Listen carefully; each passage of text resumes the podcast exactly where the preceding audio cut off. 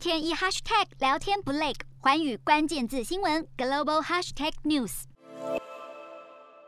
因为疫情冲击，去年九月，马来西亚实施国家复苏计划，着重在休闲活动、就业、经济等领域都有放宽措施，现在效果有成。因此十号，国家复苏理事会就宣布将拟定国家复苏计划二点零。好，这项二点零计划将会建立一个团队，以全面和包容的方法来制定。当局也将会采纳来自各领域专家的意见，特别针对经济复苏、边境重启。的相关问题来制定最完善的方案。另外，理事会也强调，不论新政策上路是否会导致确诊数增加，政府都承诺不会再以实施封锁来应对新冠疫情。瞄准新南向商机，剖析东南亚发展。我是主播叶思敏，每周五晚间九点记得锁定。看见新东协就在环宇新闻 MOD 五零一中加八五凯擘二二二及环宇新闻 YouTube 同步首播。